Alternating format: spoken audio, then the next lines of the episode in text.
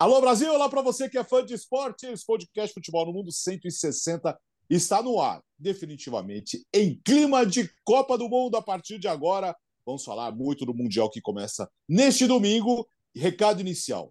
Nós já falamos no episódio passado e vamos reiterar. Podcast Futebol no Mundo diário a partir do domingo, com a, o pontapé inicial da Copa do Mundo até a final, todos os dias no final do dia, logo depois do último jogo, nós estaremos aqui com as informações, com a opinião do que aconteceu no dia da Copa do Mundo. Essa é a grande novidade do podcast Futebol no Mundo para você, fã de esportes.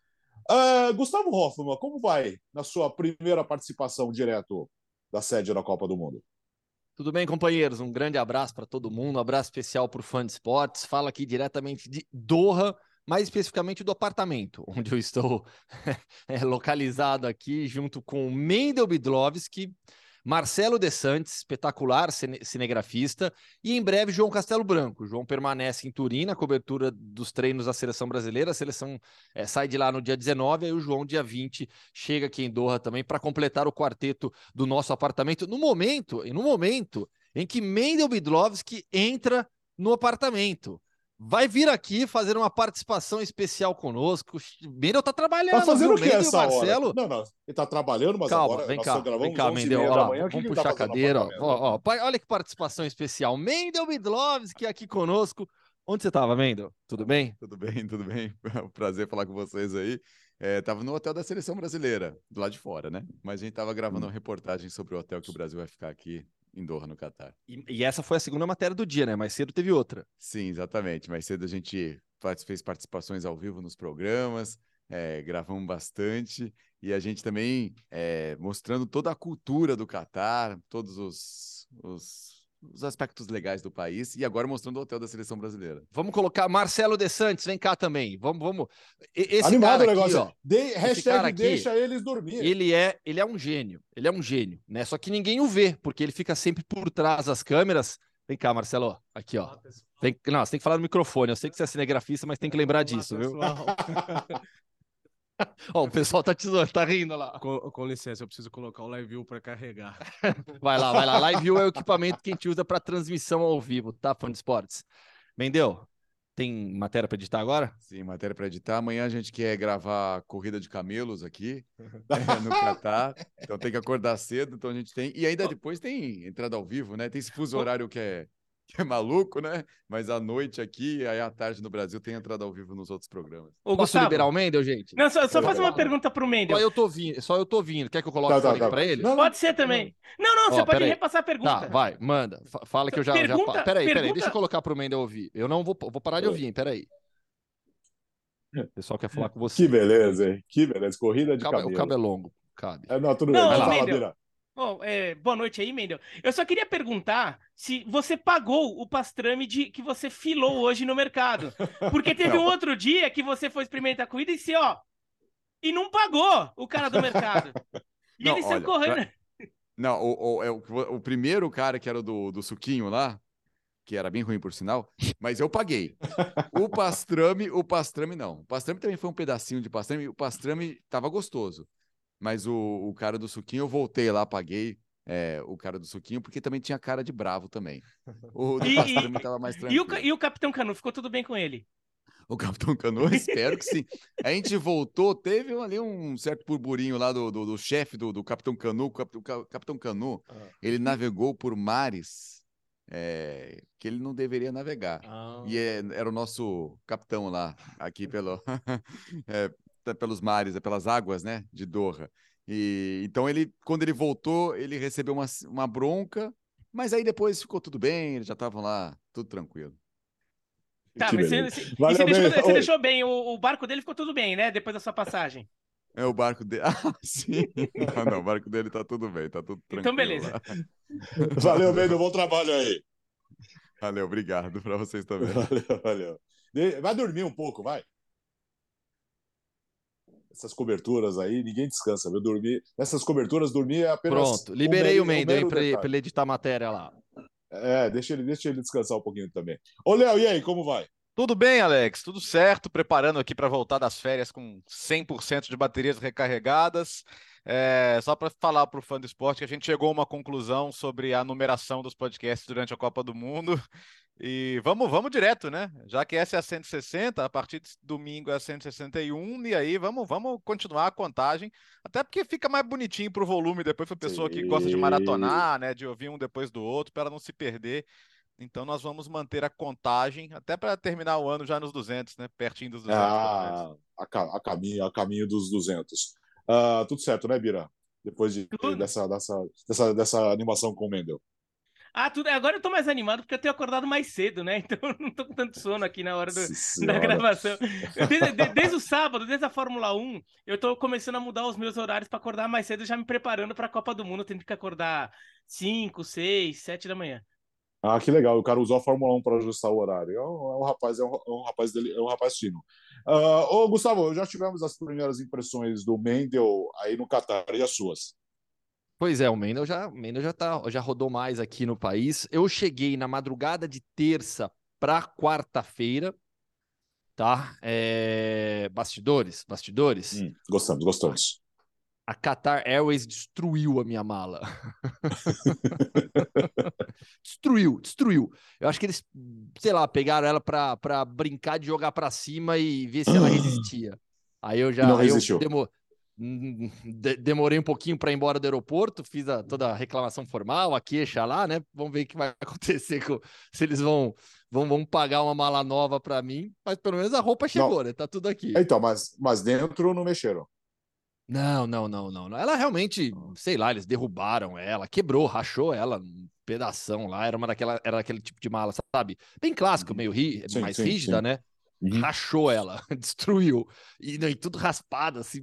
Ele, ele, acho que eles usaram ela para teste. Vamos testar essa mala aqui, ver o que, que acontece. Da próxima vez, seja menos pão duro e passa aquele plástico verde no aeroporto, que Putz, é um bom investimento. Me arrependi. É. é mas é olha, pela, pela, pela, pela pancada que foi ali para quebrar, acho que nem que ele ia resistir. Mas enfim, isso é detalhe, isso acontece, faz parte, e agora eu tô seguindo todo o procedimento legal lá para arrumar.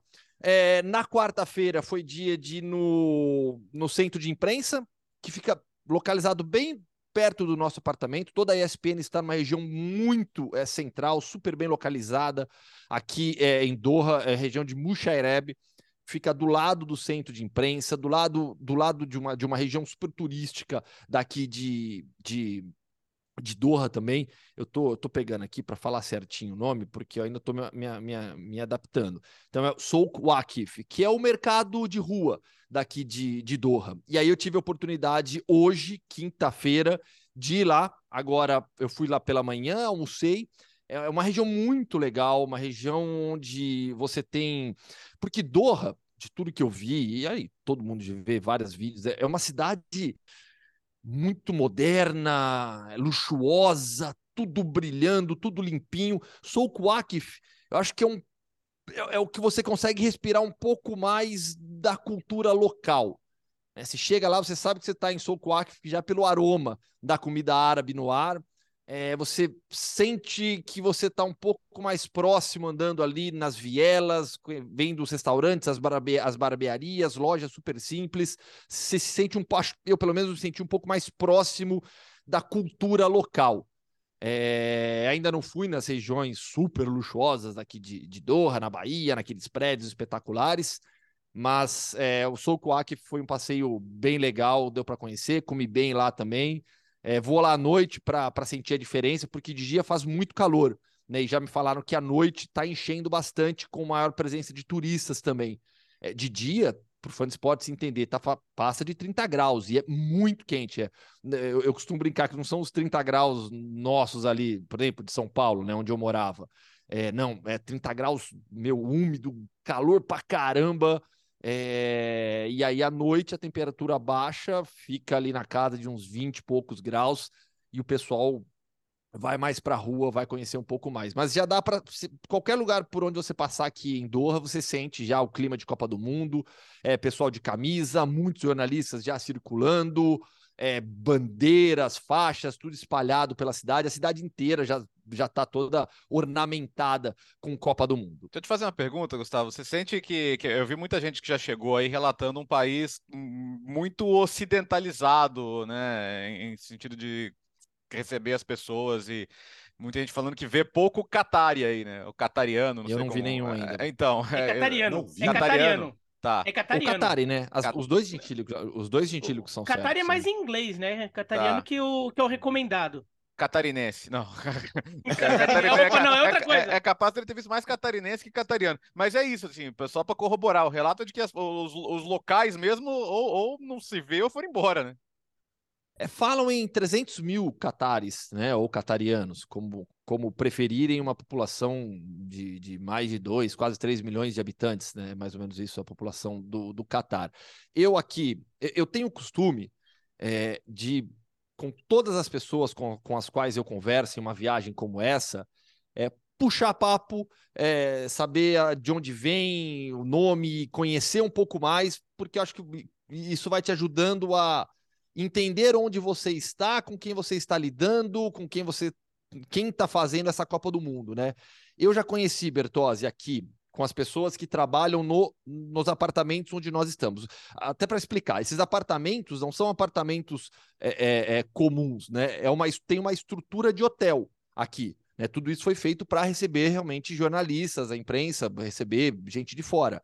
Então a gente está numa estrutura de apartamentos mas com apoio como se fosse de um hotel. Então tem limpeza aqui, tem portaria, é... só para só explicar bem. Aqui.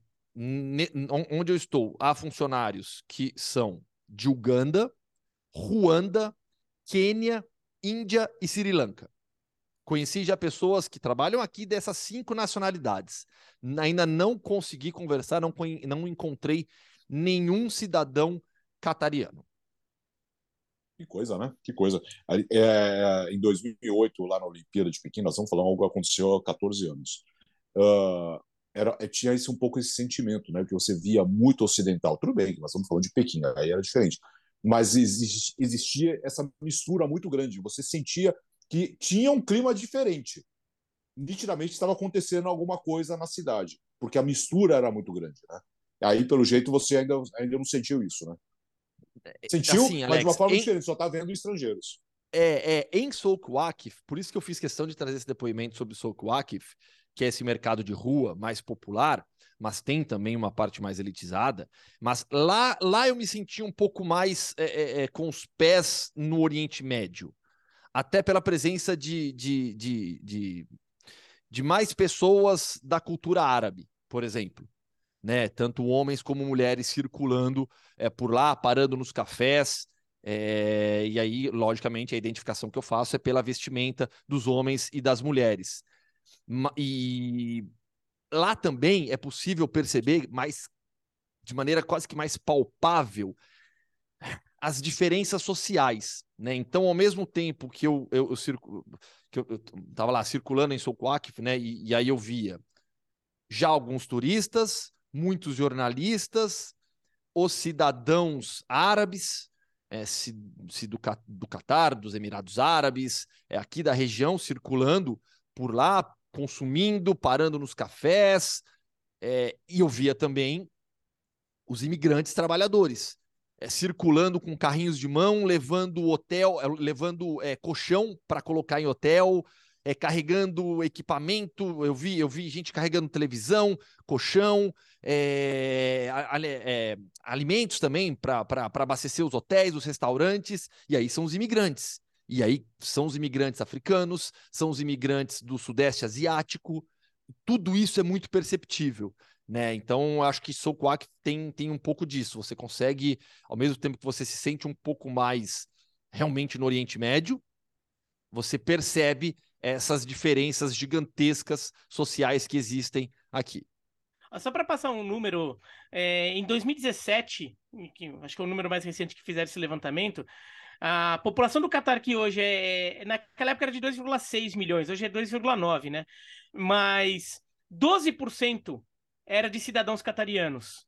Quer dizer, é, é, é, muito pouca gente no total da população. 300 mil, né? É, é, é. acertei na, na conta. Isso, é, é por aí. mais ou menos. É, é. 60% da população é do sul da Ásia, daí Índia, Bangladesh, Sri Lanka e Paquistão. Então, agora, se você. Isso em 2017, agora você inclui a quantidade de estrangeiros que chegaram no país para trabalhar no, né, na preparação e na organização da Copa do Mundo. E mais a quantidade de turistas, agora, pessoas que estão chegando para a Copa do Mundo, tanto para trabalhar na Copa, especificamente na Copa, quanto para. São os turistas que chegaram. Pô, o número de catarianos ali no, no dia a dia que você vai cruzar realmente é muito baixo. O Biratã, é legal isso que você falou agora em relação aos, às pessoas que se mudaram para cá para trabalhar, por exemplo, é, as pessoas que trabalham aqui no, no, nesse apartamento, nesses apartamentos onde eu estou, né? É, falei isso com, com, com duas meninas que trabalham aqui, uma de Ruanda e uma de Uganda, e, e um rapaz de, do Quênia. É, todos me relataram que eu, eu perguntei por que, como vocês, como vocês vieram aqui, né? Como vocês vieram, como vocês foram parar aqui? Qual, qual, qual é a forma de contratação? Como que funciona? Todo mundo é desses, eh, todos esses três com quem eu conversei né? As meninas eram, as meninas traba trabalham aqui como é, recepcionistas no, apartamento e o rapaz como segurança. É, todos trabalham para uma empresa que presta serviço para o Qatar, que presta serviço aqui para a Copa do Mundo. Todos se mudaram, todos chegaram aqui no Qatar no meio do ano, entre junho e julho, e acabando a Copa, voltam para os seus países. Então é um período de, de moradia e trabalho por seis meses. Uh, vamos lá, uh, falando agora das seleções, uh, o que temos de seleção brasileira aí, Gustavo? Bom, seleção brasileira segue segue na, na, na, sua preparação em Turim, agora já com os 26 jogadores, e acho que o que mais chama atenção, e, e é legal para a gente já começar a projetar a seleção brasileira que vai entrar em campo contra a Sérvia, são as disputas pelo time, as disputas no time titular. E eu acho que nós temos algumas disputas.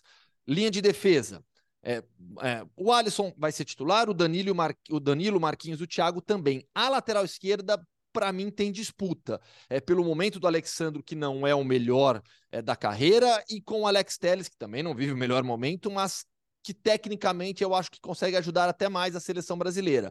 Vai depender muito aí dos próximos treinamentos e do que pensa a comissão técnica. Meio de campo, Fred é o titular ao lado do Casemiro, mas tem disputa com o Bruno Guimarães. Pelo que jogou o Bruno Guimarães até agora nessa temporada da, é, da Premier League pelo Newcastle, essa disputa vai ser muito boa. Além disso, o ataque. Se o Brasil vai ou não começar com o Vinícius Júnior. E aí impacta é, demais o posicionamento do Paquetá. Se vai ser um meio-campista centralizado, jogando muitas vezes até com um falso 9. Se vai ser o meio aberto pela esquerda que flutua por dentro. E eu acho que para fechar, já passando a bola para os companheiros. Hum é, o ataque central, né? Ao que parece, o Tite vai realmente usar um atacante central e não o Neymar como falso 9. E aí tem Richarlison e Gabriel Jesus com Richarlison à frente. Diga, Léo. Tava desmutando aqui. Tá dia de obra no prédio. Estamos é, é, no, no é, multa de disputa aqui.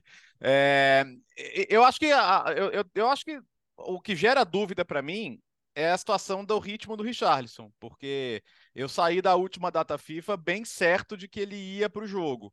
Agora, como ele, como ele voltou já, né, jogou na Copa da Liga e jogou 69 minutos agora contra o Leeds no último final de semana, talvez ele ainda esteja à frente para começar jogando. Eu acho que os amistosos de setembro deram essa, essa, essa certeza aí para a comissão técnica em relação ao que ele oferece e, e acho que ele ganha essa disputa dado também o comportamento do time nos dois jogos e, e, e, dado o nível do adversário, que é um bom nível da Sérvia, eu acho que ele vai querer um meio-campo mais equilibrado. Então, eu acho que o Vinícius começa a Copa banco. Acho, que, acho também que o Alexandro, é, nas últimas partidas pela Juventus, jogando como zagueiro pela esquerda, deu uma recuperada. Ele não está no melhor momento da carreira, é verdade. É, até está no último ano de contrato, não deve renovar na Juventus, deve estar tá livre no mercado, salvo uma, uma, que uma grande Copa do Mundo possa mudar um pouquinho a posição dele nesse mercado. Mas para responder as perguntas do Gustavo, acho que ele não mexe no Fred no primeiro momento. Acho que ele tem o Bruno Guimarães nos calcanhares ali, mas o Fred sai jogando. Até porque Fred e Casemiro agora ganharam mais entrosamento também dentro do Manchester United. E vai de Paquetá, vai de Neymar. O Rafinha não tem muita dúvida hoje, né? O Rafinha é dono da posição. E vai de Richarlison. Eu, eu acho que se o Richarlison não tivesse voltado a jogar, eu apostaria mais em Gabriel Jesus, mas nesse primeiro momento a gente sabe o quanto que a comissão técnica entende de, de importância do Richarlison, de encaixe do Richarlison no modelo. Então, a, a, as minhas convicções são de Alexandro, são de Fred, são de Paquetá na esquerda, Vinícius no banco e de Richarlison na frente. Agora, eu vejo a seleção brasileira que tem essa formação e, e formação já bem trabalhada, mas eu vejo muita margem para mudanças ao longo da Copa. Então, é, não acho que as pessoas têm que ficar desesperadas, tipo, ver uma escalação. Ah, que absurdo Fulano e não Beltrano. Acho que tem muita coisa que vai mudar. É, Mas isso é normal, tem... né? Não, e tem a ver com. A... É, e, não, e... mas é importante lembrar que isso é normal. As pessoas esquecem que isso é normal que isso acontece. É... Vai, Copa de 2002, o Kleberson virou titular no meio da Copa e foi fundamental para arredondar o time do Filipão. Então, eu, eu, por exemplo, já até falei, acho que o Bruno Guimarães é um candidato mais forte a ser o, esse jogador que ganha posição ao longo da Copa, porque com ele o time arredondou mais. Eu acho que ele tem um potencial de, de melhorar o time em algumas áreas sem perder em outras. Mas a gente tem que ver com a bola rolando o que, que acontece. É... Então, o Vinícius Júnior no banco é uma coisa que me incomoda. Me incomoda mais porque ele talvez ele é o melhor jogador brasileiro no momento e não tem lugar nesse time. É uma coisa que para mim soa estranho. Né? Para mim é uma coisa que você teria que começar a montar o time pensando no, no Neymar e nele. Mas tudo bem também, é, é só o primeiro jogo. Depois a gente vê como esse ataque vai se, vai, vai se ajeitando. É, se de repente não tem outro lugar para ele entrar, de repente não é nem na esquerda, às vezes pode ser na direita. Ele não joga também na direita, mas de repente pode ser uma solução por ali. Tem várias coisas para acontecer ainda. Tem uma galera que, quando teve foto do Daniel Alves treinando, pessoal, meu Nossa. Deus, o Daniel Alves está jogando. Calma, é. gente. Ele tem que treinar também, né? Então, e, então vamos com calma. Eu não, não, não tô tão desesperado assim em relação a esse jogo. Em relação ao Richarlison, ele, ele já voltou, já voltou a jogar eh, até como titular, jogando mais a, é, maior parte do tempo. Mas me incomodou que ele não jogou tão bem assim depois que ele voltou. Pode ser que ele estivesse tirando um pouco o pé, com medo de perder, de acontecer alguma coisa e perder a Copa de vez, que ele deve ter tomado um baita susto, né? Mas esses dois jogos eu fiquei, também fiquei com medo dele estar tá jogando um pouco no sacrifício, ele não está nas condições ideais ainda. E, e sabe que, hum. assim, porque o Bertozzi e o Biratã é, abordaram essa questão da falta de ritmo do Richarlison. O Paquetá também. Por isso que eu questiono. Bem lembrado, eu, bem lembrado. Eu, eu, eu, questiono bastante a titularidade do Paquetá e para deixar o Vinícius no banco. Eu, eu acho bastante incompreensível uma seleção brasileira hoje sem o Vinícius Júnior no time titular. Hum. É, pelo desequilíbrio que ele oferece, pelo nível de jogo, a fase que ele chega. Poder de é... decisão. Então, para então, então você, o Paquetá seria banco nesse primeiro jogo. Eu, eu não acho que o Tite vai tirar. Não, também não. Tá, tá, entendi. É isso, Sim. é isso. É isso. Mas é, hoje me parece muito claro que ah. o Vinícius Júnior é quase uma unanimidade. É, é, porque eu não tenho. É porque assim, a, o, o time do primeiro amistoso. Uh, foi com Gana o primeiro amistoso, né? É, com o Paquetá de segundo volante, ele não me convence como, como equilíbrio. Ah, então, é por isso que eu tava pensando assim, ok, se, se, se, se a ideia é para ter o Vinícius... Ainda é não, mais contra a Sérvia, é, né? Se a ideia é para ter o Vinícius é não ter o Paquetá, porque esse é um jogo assim, esse é um jogo de chato, de, de muita necessidade de coberturas dos lados, você vai ter um, você deve ter um duelo interno da Juventus ali, Kostic contra Danilo, né, que se conhecem muito bem, jogam juntos, treinam juntos e tal, então todo mundo sabe mais ou menos como é que vai funcionar por ali, mas esse é o tipo do jogo que a, a, a pressão alta vai ser fundamental, se, se deixar essa bola sair de trás da Sérvia, é, é, inverter o jogo, pegar uma situação de mano a mano, é, é chato, porque a Sérvia consegue chegar na área em poucos toques se precisar. Então é um tipo de jogo que assim, você vai ter que ter um meio-campo muito combativo, muito equilibrado. Então eu não conseguiria nem imaginar assim, ter Casemiro e Paquetá só como, como meio-campistas puros, entendeu? E, e, é um, e é um meio-campo da Sérvia muito forte fisicamente também, né? Seja com Maximovic, Gudeli, Milinkovic, Savic, independentemente da formação que, que, que, que foi escolhida pelo Stojkovic nessa, nessa faixa do campo, é um time muito forte fisicamente né, que trabalha muito com seus alas, mas que tem, por exemplo, na ala direita, um setor onde o Vinícius poderia jogar, é, atacando, é, jogadores de característica ofensiva, Lazovic, o, o, o Givkovic, que é um canhoto que joga na direita, puxando para dentro. É, o Vinícius poderia explorar bastante esse setor também. O Brasil, ó, nós estamos a uma semana da estreia do Brasil, hein? Estamos gravando nesta quinta-feira, o Brasil estreia na outra quinta-feira, quatro horas da tarde, contra a Sérvia. E na sequência, na segunda rodada, o Brasil enfrenta a Suíça. que, que no último amistoso, né, Gustavo? Você estava acompanhando, a Suíça perdeu para a Gana por 2 a 0 Nesta quinta, né? O jogo aconteceu mais cedo em Abu Dhabi, vitória de Gana por 2 a 0 debaixo de um sol escaldante. É, faço questão de ressaltar isso, não é desculpa, mas os jogos aqui na Copa do Mundo serão mais tarde, já sem o sol na noite aqui é, do, do Catar, com uma temperatura um pouquinho mais a menos, estádios são climatizados também. O jogo, o jogo é, é, em Abu Dhabi, essa, essa vitória de Gana foi debaixo de um calor intenso. Acho que isso interfere no rendimento das equipes. Gana conseguiu vencer por 2 a 0. Falando sobre o jogo um pouco, assim, a Suíça extremamente ineficiente no ataque, chegou é pouco quando chegou, não foi tão perigosa, só três finalizações certas e teve maior posse de bola. Foi um adversário que fez com que a Suíça ficasse mais tempo com a bola nos pés é, do que é, adversários de um, de um nível maior, como Espanha, como França, fizeram em, em jogos recentes. É, é, me parece muito claro que é uma seleção que é capaz de buscar um 3 a 3 contra a França, que ganha da Espanha na, na, na Nations e que perde um amistoso como esse para a Gana, mas que tudo segue a sua programação normal e sem causar espanto, porque é uma seleção é, que, que, que gosta também de ser a, a, a, equipe que fica menos com a bola, que agride menos, faz parte desse perfil da seleção suíça, que teve como novidade, destaque nessa partida, o esquema tático. Por quê? O Murat, Yakin, ele vinha de maneira bastante regular escalando o time com linha de quatro defensores, variando um pouquinho ali do meio para frente, mas uma linha de quatro defensores. Jogou com linha de cinco. Ele montou a equipe com três zagueiros, foram nesse jogo desde o início o Akanji, o Char e o Comert. E aí nas alas o Widmer na direita e o Vargas fazendo a ala esquerda e não, não um atacante pelo lado esquerdo. Quando o time baixava, baixava no 5-3-2, deixando o Shaqiri lá na frente com o Embolô e o Shaqiri assim, eu, eu defino que o esquema tático foi a, a, parte de um 3-5-2, mas com o Shaqiri tendo total liberdade de movimentação. Ele não era necessariamente um segundo atacante. Ele era um jogador que flutuava ali por onde queria, voltava para buscar o jogo. É um esquema tático pensado também nessa liberdade para o Shaqiri se posicionar. Então, eu acho que, que, que o Murat Yakin, com esse jogo, ele deixa uma pulguinha atrás da orelha do, do, do Tite. É, caramba, será que ele vai abdicar da linha de quatro, vai voltar com uma linha de cinco defensores para o jogo contra, contra a seleção brasileira? Ou, ou, isso, aí, isso aí foi só um teste? Eu acho que, que deixa essa pulga atrás da orelha em relação à forma de jogo da seleção suíça. É, talvez fosse uma, uma, uma ideia mais até para o jogo de abertura, jogo de estreia contra Camarões, que é um jogo que é fundamental para a Suíça vencer, né? É, o curioso é que assim, nem Shaqiri nem Embolou conseguiram finalizar no jogo, né? É, e o Shaqiri jogou 90 minutos, né? Então o Shaqiri se movimentou bastante, mas teve muito produto final. O, segundo tempo entrou o Okafor, depois o Seferovic jogou aí os minutos finais também, né? É, mas a Suíça não conseguiu nenhuma finalização certa no jogo. Eu acho que assim, é um jogo mais para fazer bem a, a, a, moral, ao moral de Gana do que prejudicar o da Suíça. Por tudo que você colocou, né? Você viu que a intensidade do jogo, o ritmo, a Suíça sentiu muito, né? E assim, é uma semana da estreia. É claro que é um jogo em que você não vai dar tudo, você não vai mostrar todas as suas armas.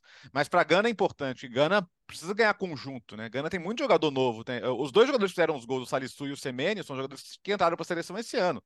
O Semenya é um dos casos dos jogadores que nasceram na Inglaterra, né? Cria do Bristol City, joga no Bristol City hoje, que, que chegaram para a seleção esse ano. O Salisu também foi convocado pela primeira vez esse ano. Então você teve Lamptey titular, você teve Iñaki Williams titular ali como referência do ataque, né? Um jogador que também entrou para a seleção em setembro. Então é um time que tem, que se montar agora para a Copa do Mundo. Num grupo em que não é favorita, num grupo em que tem adversários fortes como Portugal, como, como Uruguai, e até a Coreia, que é um adversário duro também. Então, eu acho que para a Gana faz bem. É, para a Gana era legal jogar, vencer, é, integrar esses novos jogadores, né? A, a, aos, aos, aos, veteranos, como os irmãos Ayu, que foram titulares, né? Ah, e a outros jogadores. Mas eu acho que para a Gana faz bem. Para a Gana é importante vencer. Para a Gana é importante ganhar, dar essa injeção de confiança. Então, acho que, acho que talvez a manchete do jogo seja mais a vitória de Gana e os gols dos jogadores novos Acho o Salisu um zagueiraço, então eu acho um jogador que vai ser até por muitos anos titular de Gana, mas mais importante a vitória de Gana que a derrota da Suíça nesse caso. É, eu, eu também não vejo motivos para é, fi, é, ficar tão. É que eu não sei qual que é o termo. Se é... Vai, para os suíços ficarem desesperados e para os torcedores brasileiros ficarem é, plenamente animados só por causa desse resultado. Não significa que a Suíça vai ser é, galinha morta, nossa, que time horroroso, perdeu de Gana. O jogo claramente assim, é, é, muito nítido que o jogo foi pautado pelo calor. Então, a Suíça, no final das contas, só quis tirar o ferrugem do time, botar o time junto para jogar, testar formação, movimentação de acordo com essa nova formação que o Gustavo já descreveu. Não foi um jogo para forçar. É, até porque, olha, tem tanta lesão acontecendo que eu acho que os jogadores devem estar entrando morrendo de medo de, de ter lesão. Tantos como. Acho que toda a seleção, ou quase todas, tiveram algum caso de, de lesão. E o jogador, o que, a última coisa que ele quer é uma lesão besta num amistoso em cima da hora. Então, é, não acho que seja um motivo. Agora, a Gana precisava um pouquinho elevar seu nível, né? Gana, por exemplo, na última data FIFA até pegou o Brasil, tomou um passeio do Brasil e Gana precisava elevar seu nível. Então, acho que Gana tinha motivo para querer forçar um pouco mais esse jogo, porque Gana tem que conseguir um resultado contra Portugal ou contra o Uruguai. É, é, é, e aí, considerando que vai conseguir contra a Coreia do Sul, que também não é garantido pra, de, é, de ninguém que isso vai é. acontecer, né?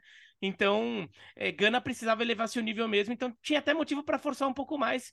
E eu suponho que os ganenses tivessem mais familiaridade ou mais naturalidade para enfrentar esse clima do que os suíços. Ainda que boa parte da seleção de Gana não mora em Gana mais e alguns nem moraram em Gana em nenhum momento na vida. Uh, vamos falar um pouquinho da Argentina, que venceu Emirados Árabes por 5 a 0 estreia na terça-feira contra a Arábia Saudita, Léo.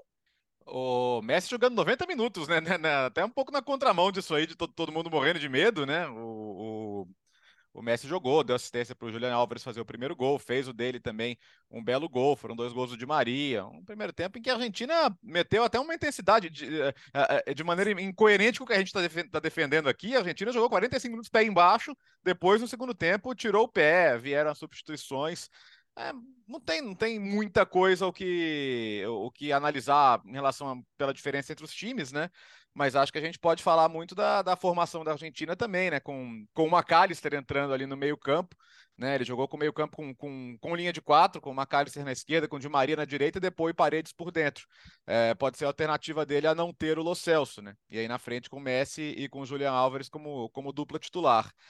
Eu, eu, vejo o Julian Álvares, eu fico lembrando assim, eh, quanto tempo se perdeu discutindo convocação do ótimo Germán Cano para a seleção argentina, né? Que artilheiro do brasileiro com muitos méritos, depois de cinco décadas aí, um artilheiro estrangeiro no Campeonato Brasileiro, sem tirar nenhum mérito dele, mas os, os atacantes que a Argentina tem, cara, de Julian Álvares, de, de Lautaro Martinez, puxa vida, temos que, que entender um pouquinho também o futebol que se joga no mundo inteiro, né? E agora a questão é que tem muito jogador não machucado, mas baleado, né? Então o Correia foi o último a sentir, o Correia que fez o quinto gol, sentiu o joelho, vai ser avaliado nos próximos dias. Você tem muita gente sentindo alguma coisinha, né? O de Bala, que tá, tá parado há um tempinho, Papo Gomes, Nico Gonzalez, o próprio Romero. Então, é claro que você pode trocar, e, e, o, e até falando, não tem como garantir que não vai ter nenhuma troca até a estreia. Mas você tem um grupo de 26 com 4, 5 ali que se, a Copa começasse hoje, você não sabe se ia ter jogo. Você, você, você tem a condição deles para talvez na semana que vem estarem em condição. Mas tem muita gente ali que está sendo olhada com muito cuidado. Então talvez seja um seja para o primeiro jogo um banco com alguma, alguns jogadores mais ou menos ali para pensar em entrar, né? É, essa, a, menos mal para a Argentina é que esses jogadores que estão baleados, muitos deles são mais opções para o time do que soluções. Né? A França, por exemplo, perdeu o jogador titular, é. no caso de Pogba e Kanté. A Argentina tá com esses jogadores que eles ainda é, estão baleados, não estão fora da Copa, e são jogadores que são mais opções, ainda que o Correa, por exemplo, seja uma opção importante desse time. Então, é, acho que dá para ir levando. O, o resultado impressiona, mas acho que o resultado nem é o mais importante, porque os cinco gols é, tem muito a ver também com, com até a facilidade, assim, o, o jeito até é, pouco intenso, vai que os Emirados Árabes jogaram. Os Emirados Árabes estavam bem molenga na defesa. É, o, o, terceiro gol da Argentina, o gol que o Di Maria sai driblando todo mundo, os caras estão olhando, né? Agora, isso não estou querendo tirar mérito da Argentina, não, porque o importante dessa vitória não é o 5 a 0 não é o placar, mas como as jogadas saíam, as jogadas fluíam mesmo as jogadas que eventualmente não, não é, resultavam em gol, é um ataque, por exemplo, que funciona. É um time que funciona na frente. O Messi tem jogado muito. Acho que como ele nunca jogou. O Di Maria estava muito bem. O Di Maria que teve problema de lesão. é, chegou, fez, um, fez dois gols, um dele, aliás, dois golaços que ele fez, né? Um driblando e outro pegando uma bola de primeira. Então mostra que o Di Maria. Dá, mostra não, mas pelo menos dá a impressão de que ele realmente está bem. Então, ele ter ficado de fora das últimas semanas na Juventus pode ter sido um pouco da lesão, mas o, a demora no retorno, um pouco de precaução dele próprio para estar bem para a Copa do Mundo. Então, acho que essas são as notícias importantes ali que o argentino pode ficar mais animado. 5 a 0 é questão do jogo ali, o adversário estava facilitando, assim, não estava forçando tanto, mas o, o time jogou, né? O futebol fluiu. E pensando em Copa do Mundo, acho que isso é o que fica. É, mas o segundo tempo eles apertaram e perderam cada gol absurdo, né? Teve um que o brasileiro, o, o Fábio no Faria, finalzinho, né? Fábio Lima. É, que o, que o, o isso, obrigado. Que o Pezela sa, sa, evita que a bola entre. É, o, a, a baixada de ritmo da, da Argentina no segundo tempo foi notória. O time baixou muito a intensidade. É, até pelas substituições que foram feitas, mudou bastante, mas o primeiro tempo foi primoroso primeiro tempo, para mim, reforça a imagem de, de candidata ao título que tem a seleção argentina. Para mim. o que é legal para mim, Gustavo? Desculpa te interromper. Diga, assim, é, é. É, por exemplo, você vê o meio-campo com Paredes com Depou. É, o Paredes não se firmou ainda na Juventus. Longe é. disso. E o Depou também nunca foi no Atlético de Madrid, o jogador que foi na Udinese, pelo menos. É, são, a, essa seleção tem a característica de algumas seleções fortes que é jogadores que chegam na seleção e jogam mais, né, do que jogam nos clubes, é. porque o, o, esquema hoje elas têm um, é, é, a Argentina conseguiu o que todo técnico de seleção sonha, que é ter um funcionamento como o de clube, né? Tem, tem mesmo. O, o, o, o Depou veste a camisa da seleção argentina e se transforma, né? A transferência dele para o Atlético de Madrid tem a Copa América como um fator fundamental também. Lógico que ele se transfere pelo que ele rendia na Udinese, mas eu acho que a Copa América ela, ela, ela influencia a contratação pelo, pelo nível de jogo que ele apresenta. E realmente veste a camisa da seleção argentina, é impressionante o nível que ele apresenta jogando pela seleção. Mas, para mim, um primeiro tempo primoroso e que reforça a condição de favorita da Argentina ao título. E, e eu já venho dizendo aqui. Para mim, a seleção, a seleção argentina é tão favorita ao título quanto a brasileira.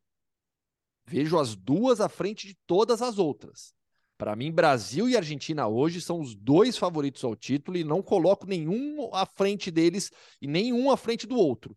Acho que a Argentina é tão favorita ao título quanto o Brasil. Esse time, sob o comando do Scaloni, nos últimos meses, desde a conquista da Copa América, se transformou. É uma equipe que coletivamente potencializa o individual e potencializa, acima de tudo, o individual do melhor jogador do mundo, que é Lionel Messi.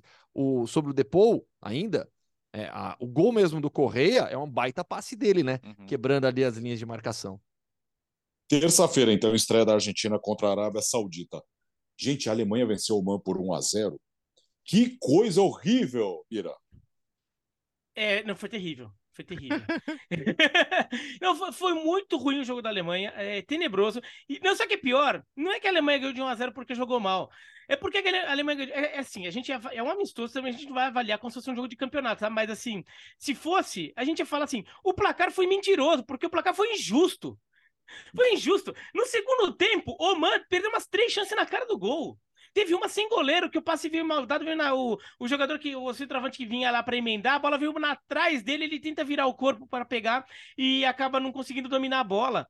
É, Oman foi, no segundo tempo, teve mais chances que a Alemanha. O, o, o expected goal de Oman foi de um, quer dizer, produziram o suficiente para fazer pelo menos um gol. então, quanto foi o da Alemanha? Da Alemanha não, foi, foi um pouco mais, foi, né? Foi 1-0-1 a 1,37. É, no, no, é, então, no, o justo era 1 a 1 no, no XG foi quase empatado. É, era para ser um a um. Isso porque, ó, as é, finalizações certas, sete da Alemanha, nenhuma de Oman. É. Ou seja, eles, eles realmente esticaram na cara do gol, mas erraram. É, mas o jogo da Alemanha foi tenebroso. Oman até é uma seleção é, organizadinha. É, é li, muito limitada tecnicamente, mas é organizadinha. E mostrou isso nas eliminatórias asiáticas, até deu um trabalhinho, conseguiu uma zebra lá contra o Japão, no Japão, é, deu um susto ali no Japão naquele momento. Então é um time organizadinho. Mas assim, não tem menor condição de fazer uma comparação técnica entre esses dois times. O Oman não tem nenhum jogador com mínima projeção internacional. É, até teve lá no passado, né, o, o Al Habsi, o goleiro, que jogou na, jogava na Premier League, mas hoje é, é, um time muito inferior e a Alemanha não conseguiu é, se, é, se, impor, não conseguiu fazer o seu jogo fluir. Que assim, nesses jogos é, de amistosos, é, como os times estão mais treinando a movimentação, tentando desenferrujar a memória tática do, dos jogadores ali, tentando testar alguma coisa nova, o importante é ver se essa movimentação funciona, se as jogadas conseguem fluir, se as coberturas defensivas conseguem funcionar, esse tipo de coisa, independentemente de a bola estar tá entrando ou não, de vai golear como a Argentina goleou ou não como a Alemanha não goleou. Agora, nada disso funcionou direito, né? É, a Alemanha, por exemplo, na defesa deixou muito espaço, o Oman conseguiu avançar, não teve coberturas bem feitas. Na frente também, um ataque que mostrou pouco poder de fogo. Eu, até, é claro que na Copa do Mundo, o jogo é outro, a mobilização é outra dos jogadores, a coisa tende a melhorar. Mas talvez tenha menos margem de melhora do que eu imaginava que essa Alemanha teria. Ah, sim, o, o, Gustavo, o Gustavo tá ali para falar. Pode Gustavo, falar, Gustavo. Calma, calma, calma, não, não, vai, segura aí, Gustavo. É... Controle, controle é, tá, tá muito ansioso. É. É, o, o, o Hansi Flick quer o 9 de qualquer jeito, pelo visto, né? Porque ele jogou o primeiro tempo como, como Coco e o segundo tempo como Fulkrug. É o nome mais alemão que, que, que, tem. Os, os dois, estreantes, os dois né? estreantes, né? E o Fulkrug um de acabou... 17 e um de 29 anos, né? E sabe que o Fulkrug tá, tá quase sendo meu candidato a total esquilate da vez, cara? O cara que chega é. na Copa voando, daí mete, entra no time, começa a meter uns gols aí, e dali a pouco ninguém nunca mais ouve falar. não, mas assim, é isso. A Alemanha não tá na sua geração mais pródiga de centroavantes, né? Tanto que teve que recorrer a um cara que tá em boa fase, que já tá perto dos 30 anos. Entrou e fez o gol dele. Vai saber se na Copa do Mundo não, não pinta mais chances pra ele, né, Gustavo? E ele tá lá pelo momento com o Werder Bremen. É. Né? E, e, assim, jamais foi um atacante de destaque no futebol alemão. É que a necessidade da seleção alemã de um camisa 9, de um centroavante hoje, fez com que ele tivesse essa oportunidade. Estreou, estreou nesse jogo, gente. É, Fan Sports, a gente tá falando de um atacante de 29 anos que estreou agora contra o Man e marcou o gol. Né? Assim como estreou o Mukoko, que vai fazer 18 anos no primeiro dia do Mundial. Né? Um foi chamado pelo talento é, que promete, por tudo que ele pode ser, e outro para ser agora um, um, atacante que vai ajudar a equipe nessa Copa do Mundo. Foi só um amistoso, tudo bem. Eu acho que a última frase do Biratã é perfeita, é, é, reduz um pouquinho as nossas expectativas, até minha e sua, né, o Biratã? É, gente, eu espero muito dessa Alemanha. Eu, eu também. O Bertozzi alertou já, mas não, eu o Gustavo tá falando que a Alemanha vai bater na Espanha, cara. Eu quero saber como. Se, se a Alemanha, então, se o jogo fosse hoje, a Alemanha nem pegava na bola. Não, se jogar desse, se jogar desse jeito, ó, eu vou, vou, vou falar. Foi um amistoso só, tal, mas ó, eu, eu, eu não me lembro de ter visto um jogo da seleção alemã tão ruim. Uma tão atuação ruim, tão ruim. Nem, nem, contra, nem, não, não, contra, nem, nem contra, contra, a Coreia do Sul. Sul. Não, nem contra Será? a Coreia do Sul, Beratan, nem contra a Coreia do Sul. A gente tá falando de uma seleção alemã que contra o Oman, tudo bem, o Thomas Miller não jogou, o Rudiger não jogou, o Kimmich começou no banco, mas começou com Gundogan, com Goretzka, com Kai Havertz, Leroy Sané, é, o Manuel Neuer no gol. Neuer. Não, não, o, o Raum, que vai ser o titular na lateral esquerda. Time forte, time forte foi para campo. Foi uma peneira defensiva, uma peneira. Oman atacava e contra-atacava, acima de tudo, com uma facilidade. Desculpa, não parecia a Alemanha jogando do outro lado. Time organizado, forte, que se impõe. Nada. E ofensivamente, o nível, de, o nível baixo na qualidade das finalizações foi algo assustador. O Sané, o Sané não acertou um chute. Péssimo nas finalizações. Teve uma bola na trave no primeiro tempo da seleção alemã, é, mas assim, na, nas finalizações, equipe péssima, péssima. É, afobada, sem velocidade, previsível. Foi uma atuação terrível da Alemanha que a equipe tenha, tenha é, é, usado esse, esse jogo agora como um alerta, né? E que realmente tenha uma mobilização diferente na Copa do Mundo para ver se sobe um pouco o nível e atinge as expectativas. Alemanha e Japão, quarta-feira que vem. A estreia da seleção da Alemanha. Agora, é, vamos para a seleção francesa, Gustavo. Uh, tem corte, teve polêmica. A seleção francesa chega meio estranha também na Copa do Mundo. Pois é, inclusive é, com um episódio lamentável, né? A Federação Francesa, nesta quinta-feira, emitiu um, um, comunicado condenando é, as manifestações racistas contra o Camavinga, que se envolveu no lance que acabou gerando a contusão do Encuncu. O Encuncu foi cortado. E aí, por conta disso, várias, várias pessoas nas redes sociais, para variar, se manifestando de maneira racista contra, contra o Camavinga, tanto é que a Federação Francesa foi obrigada a, a, a, a se manifestar contra, é, se manifestar a favor do, do Camavinga. De Saci entrou na, na, na, lista da seleção francesa, zagueiro do Mônaco, fica com a vaga do, do Nkunku, foi selecionado pelo, pelo Didier Deschamps, já está aqui em Doha, já está no Catar, treinando com, com a seleção francesa, impressionante, né? Como é um time abalado por lesões, abalado por desfalques. A gente já lembrou aqui do canteio do Pogba, o Nkunku agora, é, é incrível, é incrível. E aí, a, a, gente vai falar da França, né? Mas o Dissassi, que entrou na Copa, tirou o Harit de Marrocos no último jogo deles pelo, pelo Campeonato Francês entre, entre Monaco e Olympique de Marseille. Ah, e assim, é detalhe, né? É, isso aí foi lance de jogo e tal, o lance do Camavinga com, com o Cu foi lance de treino. Bom, para começar, racista não precisa de pretexto para ser racista, né? Ele, ele, ele é em qualquer oportunidade que ele tem, e as pessoas só, só usam esses momentos para mostrarem o que tem de pior. E Inclusive, a gente viralizou aí um canto de torcedores argentinos falando que os jogadores da França, na verdade, são de Angola. Enfim, essas aberrações que as pessoas acham que podem fazer em nome do futebol e que são só coisa de jogo. Mas, até porque semana passada se gastou um tempo tão desproporcional falando do negócio de, de, de Daniel Alves com, com Pedro também. É, eu não sei se é porque falta o hábito de ver treino de futebol, e tudo bem, acho que treino tem que ser coisa feita. Cada vez mais eu me convenço que treino tem que ser privado mesmo, porque as é, pessoas. É, cada vez mais é, é né? mesmo nos clubes, no nosso dia a dia de Cada vez é. mais é. é gente, treino para jogo de futebol profissional é pegado, é disputado, simula o que acontece no jogo de futebol. Jogadores disputam a bola, jogadores chegam fortes. Claro que nenhum vai chegar para pegar o outro para machucar o outro. Ninguém vai chegar para machucar um companheiro e tirar da Copa do Mundo. Mas pode acontecer, gente. O, o, é, o, o, treino simula situações de jogo e entre as simulações de jogo estão disputas de bolas, estão, estão chegadas divididas, e isso acontece. Então, uh, certamente o, o, Camavinga não tem por que se sentir culpado e nem deve, e nem mesmo o Inconcu deveria ficar bravo com ele. E nem tá, claro, foi um dos primeiros a sair em defesa dele, mas eu vejo uma loucura em torno disso, cara. É, o, o, treino, o treino envolve situações de jogo o tempo todo e, e, é, e é o risco inerente. Então é uma pena que o Incucu fique fora do Mundial. Acho que é muito merecida e, e um jogador que talvez estivesse fora do radar do mainstream aí, como o Colomani, mas está jogando muito bem pelo Frankfurt, mas isso acontece, cara. Pelo amor de Deus, isso é do jogo. Diga, Beira. É, o, até é, se preocupou em, em, no comunicado em, em, desculpar o Camavinga e, e, tentar liberar um pouquinho o, o, clima aí pro, pro, pro Camavinga. E tem, é, acontece, é, e assim, acontece também no dia a dia. É que muitas vezes a gente não presta tanta atenção no dia a dia, porque não tem uma Copa do Mundo para acontecer. Então a gente não fica marcando tão a dedo cada, cada lesão que acontece no, no futebol, como a gente está marcando agora. É, porque agora sim tem uma coisa muito grande para acontecer. Então, cada lesão fala, nossa, vai tirar. Se, se, se o Incucu tivesse sofrido uma lesão no treino do, do Leipzig, que fosse tirar ele de duas rodadas da Bundesliga, ah, aconteceu. Né? A gente, podia ser a mesmíssima jogada. Vai tirar ele de dois jogos da, da Bundesliga, de três rodadas da Bundesliga. Fala, ah, aconteceu. Né? Mas não, como é Copa do Mundo, fica, nossa. Na verdade, essas coisas acontecem também no dia a dia.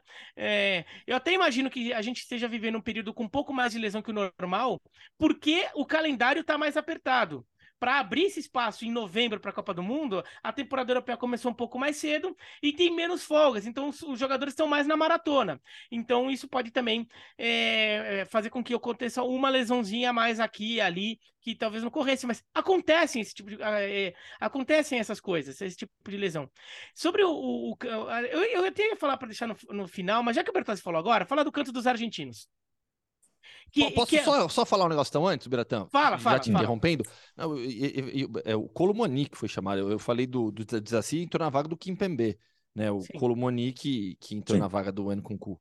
Isso. Do Frankfurt. É... O, sobre o canto dos argentinos, a gente é, tem, tem a parte lamentável que, que é o, o, racismo em si, mas tem uma outra parte também desse canto que é, que é problemática, que é a parte da xenofobia. Que, que, que essa é uma parte que eu, eu vejo até a gente no Brasil cometendo. é, não que não se cometa racismo no Brasil, se comete muito. Mas também uma xenofobia que o pessoal não percebe, que é ficar tratando desse é, imigrante ou filho de imigrante como se eles não fossem dignos ou legítimos de estarem representando determinada nação. Tá? Então, assim, o Camavinga realmente nasceu em Angola. Agora, ele cresceu na França, ele, ele é um legítimo representante da nação francesa para estar jogando a Copa do Mundo, como vários jogadores franceses que são filhos de camaroneses, de nigerianos, que são que é, são os alvos da, do canto da torcida, do canto lamentável da torcida argentina. É, isso vale para a gente também. Quando, até foi no Twitter, eu até acho que a pessoa que, que, mandou a mensagem na hora é, fala sem perceber, e por isso que eu estou falando que é importante tomar cuidado com isso. Sai, é, saiu, quando saiu a lista da Suíça, é pela, ah, nossa, tem um Gelson Fernandes, esse daí é suíço pra caramba, hein? É... Ué, é, eles têm pais de Cabo Verde, ele tem origem em Cabo Verde, mas ele é suíço. Piratã, ele, eu, vi, ele... eu vi isso com o goleiro do Japão, com o Daniel Schmidt. Um monte de É, piadinha então- que a gente recebeu. Ah, Daniel Schmidt, goleiro do Japão, Schmidt. Ah, Então. ah, sim, é Schmidt. Então, Ah, é, então, daí vamos daí a minha resposta foi: o goleiro do Brasil é Alisson Becker. é. O goleiro do Brasil se chama Alisson Becker. A gente, a gente aqui, o Biratã, Hoffman é brasileiro pra caramba, Tseng, sabe? É, eu, eu ainda tenho, eu ainda tenho um primeiro nome que é o mais brasileiro possível. Mas eu sou, sou Zaleal português e com parte de mãe que não tem sobrenome, mas é japonês. O Daniel Schmidt, por exemplo, a mãe é japonesa. Ele nasce, no, em ele nasce nos Estados Unidos, em território americano. Pai alemão, mãe japonesa, mas ele mora desde os dois anos no Japão. Ele é japonês. Ele cresceu no Japão. É, se bobear, ah, ele é americano. Se bobear, ele nem sabe inglês. Não sei se ele sabe ou não, mas talvez nem saiba. É, Ou se sabe é porque talvez seja o idioma que os pais se comunicam em casa, porque é um pai alemão e mãe japonesa. Entendeu? Então, é, e ó, vamos se acostumar, porque a seleção japonesa tem vários jogadores é, descendentes japoneses, descendentes de africanos, japoneses descendentes de europeus, que estão nascendo, que estão jogando em seleção de base no Japão. Já está acontecendo, daqui a pouco tá no time principal. Do mesmo jeito que nos anos 80, 90, a gente se acostumou a ver é, descendentes das colônias euro- é, europeias jogando pela seleção da Inglaterra, da França. Uhum. Aí ele começou a jogar negro na Alemanha e falou: "Oh, não é alemão. É alemão sim, tá? É alemão sim, é italiano sim. O, o, o Balotelli é italiano, nasceu na Itália, cresceu em família italiana, cresceu no- na, na Itália também. É, é, então, assim, não tem nada que não. Então, vamos tomar um pouco de cuidado com, com esse, porque às vezes a gente fala até de sem, sem maldade, mas você é, tira a legitimidade. E assim. Até falando como um descendente de, de oriental aqui, o Alex também. é, eu sei bem o que é ser, é, ser legitimamente brasileiro. eu, no meu caso, até tem o nome de brasileiro. E muitas vezes ser tratado como se não fosse. Assim, a brincadeira é como se eu não fosse brasileiro legítimo para valer. Ah, não, você é mais ou menos, entendeu? É, não tem, não tem, não tem a menor graça isso. É, é... Ô, Léo, de que lado tá o príncipe William?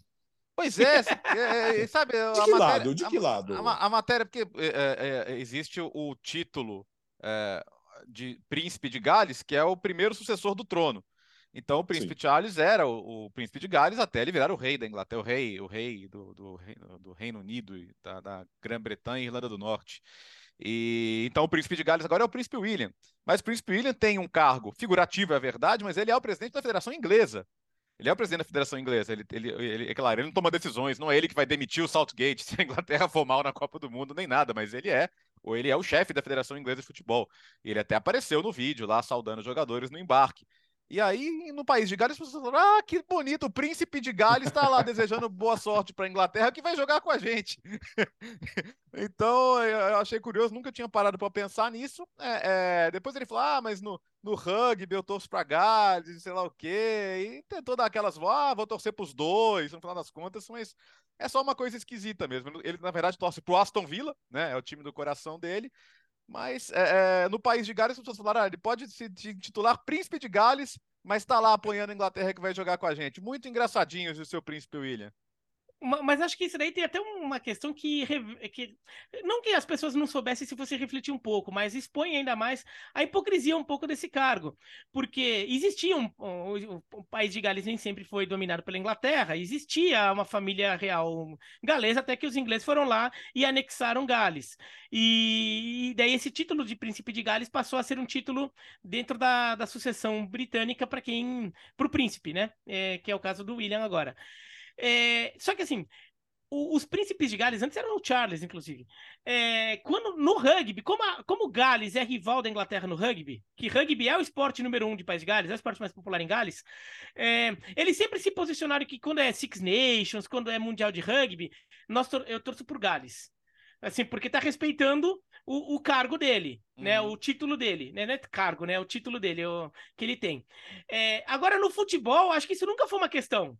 No futebol, torce por- pela Inglaterra, né? Porque Gales eh, nunca foi muito relevante no futebol. No cricket, isso não é uma questão, porque Gales e Inglaterra jogam juntos como um time só, com o nome de Inglaterra. Inclusive, foram campeões mundiais semana passada.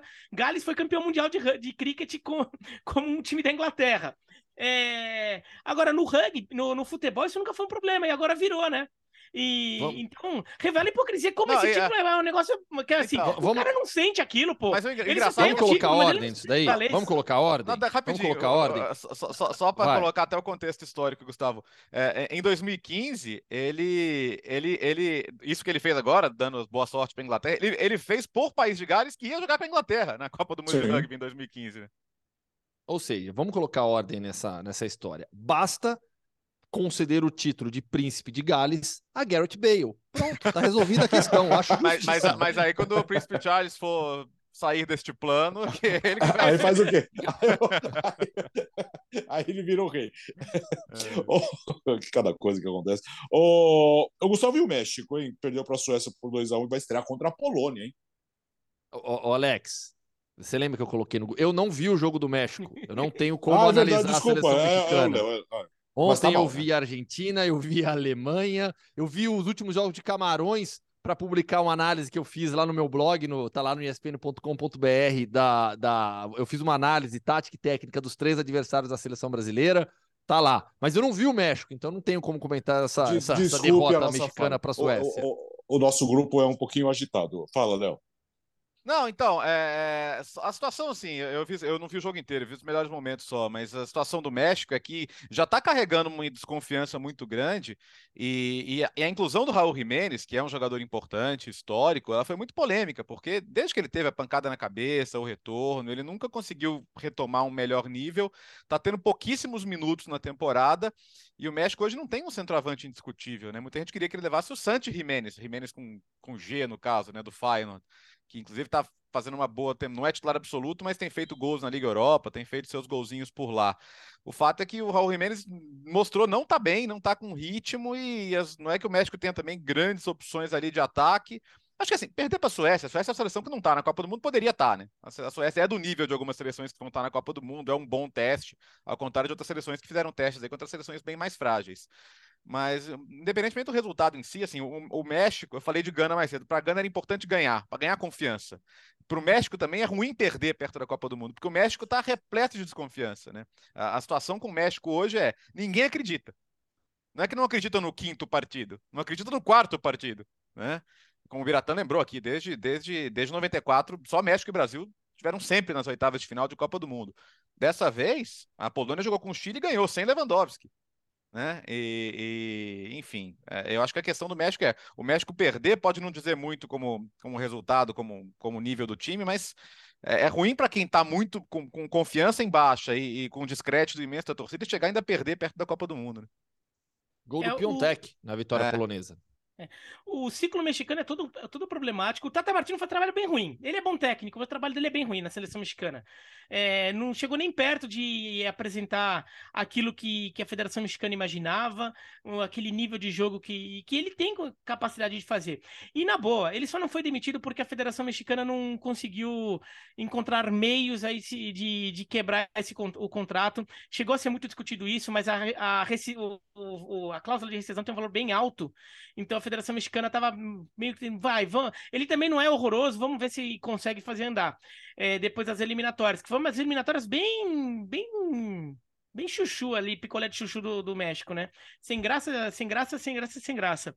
E passou, é, passaram. O México, é, mas acho que o México confiava, como aconteceu algumas vezes já. Em 2014 foi a mais recente, de na hora da Copa meio que baixa lá a, a sininho lá, a fada, a fadinha encantada lá, pum, joga o pó de pirlim pim pim, e o México começa a jogar.